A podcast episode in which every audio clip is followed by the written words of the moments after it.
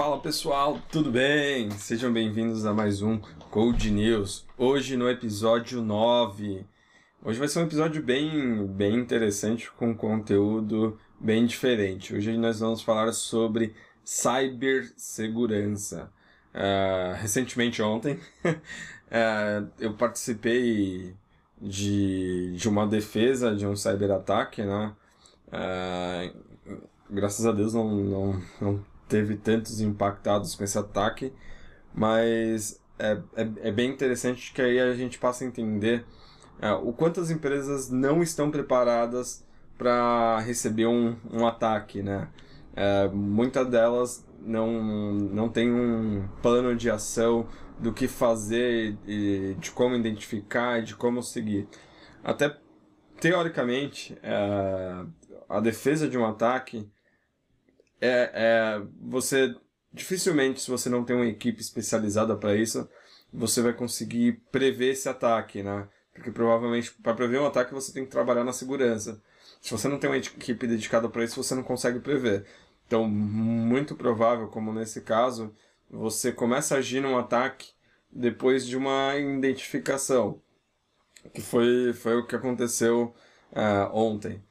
Então, foi. A manhã começou super agitada, né? É, uma pessoa do meu time falou que tinha uma anomalia uh, acontecendo em um dos sites. E aí a gente achou estranho, eles começaram a explorar até que identificaram que era um, um phishing, né? Então tinha alguém trocando os dados do cartão de, de crédito lá por, por um outro que iria para um lugar fora, ou seja, uh, faz a captação de, de desses cartões de crédito num banco de dados. Cara, surreal, surreal. Tipo, foi, foi bizarro ver aquilo. Na, na hora que, que a pessoa falou, eu falei, mas meu, como assim? É, como isso está acontecendo? Vocês já identificaram? Já tá, explicaram que estava dentro de um arquivo lá. É, a chamada eu falei, mas é isso, daí tá, tá dentro do, dos nossos repositórios, já checaram isso, já não tá, foi colocado. Cara, aquilo começou já a me gerar um, um certo pânico, né? É, é, bizarro quando você vê um ataque na sua frente com seus próprios olhos. E aí uh, a gente começou a falar, beleza, se isso está acontecendo com um, deve estar acontecendo com, com outros.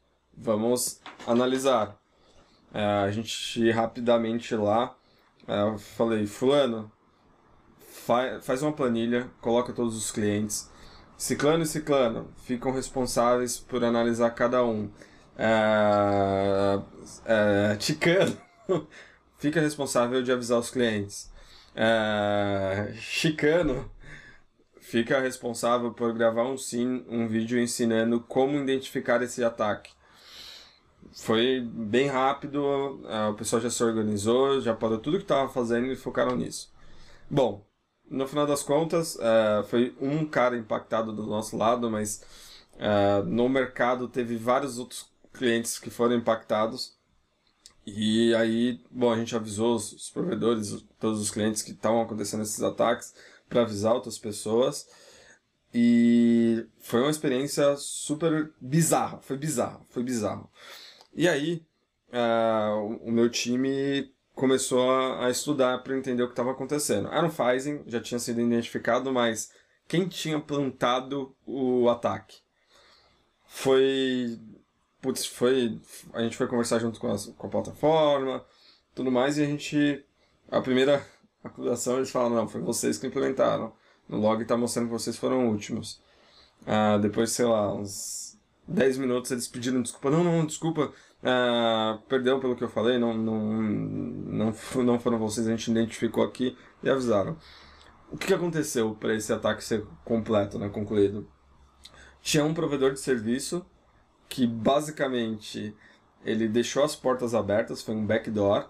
Uh, esse backdoor é basicamente um e-mail que estava exposto, que tinha acesso à loja, que alguém foi lá e implantou uh, esse código. E aí, a partir daí, os clientes foram afetados. Quando eu falo que a gente não está preparado para trabalhar com segurança, e isso é muito foda, é que, imagina assim, houve o ataque. A Lei Geral de Proteção de Dados, teoricamente, não, ninguém está ligando ainda para isso. Mas o correto seria, já que eu sei que houve um ataque, eu fazer um comunicado da minha marca para os clientes. Isso na lei da LGPD é obrigatório. Então a gente tem que começar a pensar nisso. Teve o um ataque, tem que avisar. Eu sei que esse ataque é, as marcas não vão avisar ninguém. Mas é importantíssimo, é importantíssimo a segurança. As pessoas precisam saber do que está acontecendo. Mas, beleza. Isso trouxe um ponto bem importante para mim. Uh, a gente está num processo de, de implementação de LGPD dentro da CodeBuy. E a gente precisa andar com isso mais rápido. Uh, a gente precisa ter todas as fontes de dados identificadas, precisa tudo. Porque a, se você parar para entender sobre tudo isso, é que a segurança tem que começar dentro de casa, de cada marca, de cada empresa.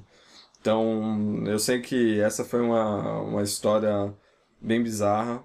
É, não se tem nenhum nome porque não é esse o objetivo. O objetivo é passar a informação e dar o conhecimento para vocês de é, o como e quanto a segurança é importante.